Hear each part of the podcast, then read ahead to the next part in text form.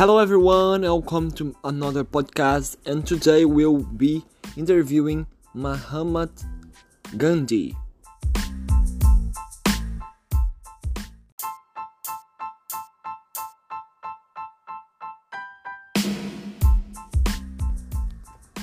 What did you try to accomplish with your activism?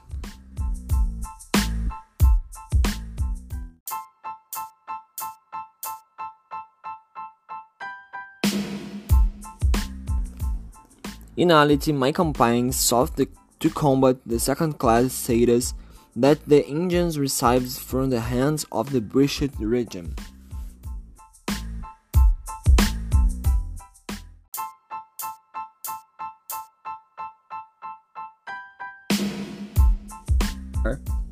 And what are your religious beliefs?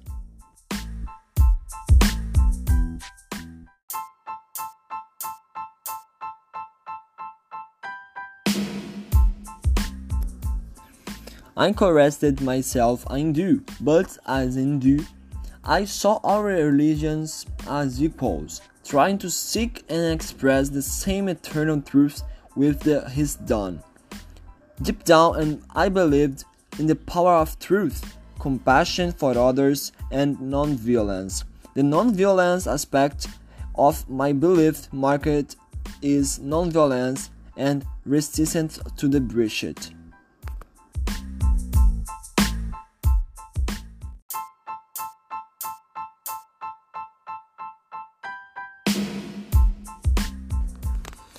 What other social movement did your activism inspire?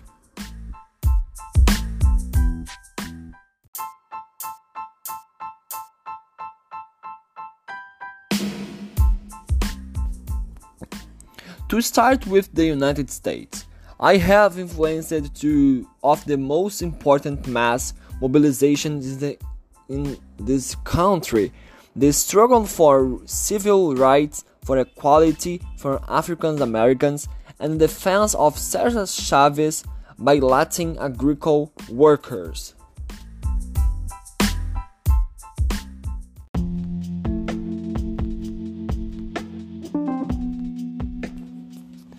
And what is your personal life like?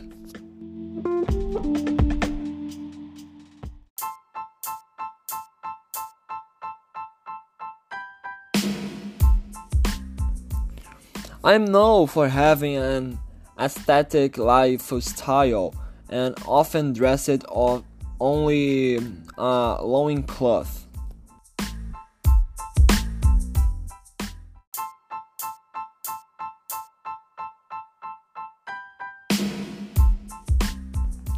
What were your contemporary views?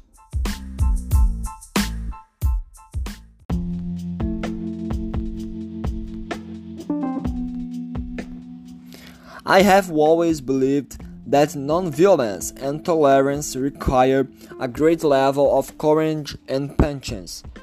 In a world that is going through phases of war marked by violence and terrorism, there is a significant demand, in my perspective, of nonviolence more and more today than is previous day.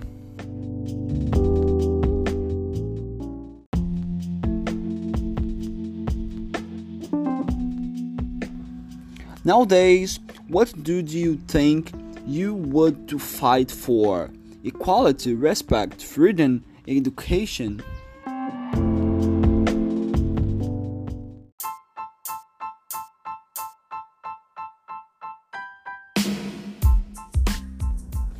I would fight for more respect for everyone because the basis of every health relationship between people is respect. So if you already have respect, a big step towards change has already been taken.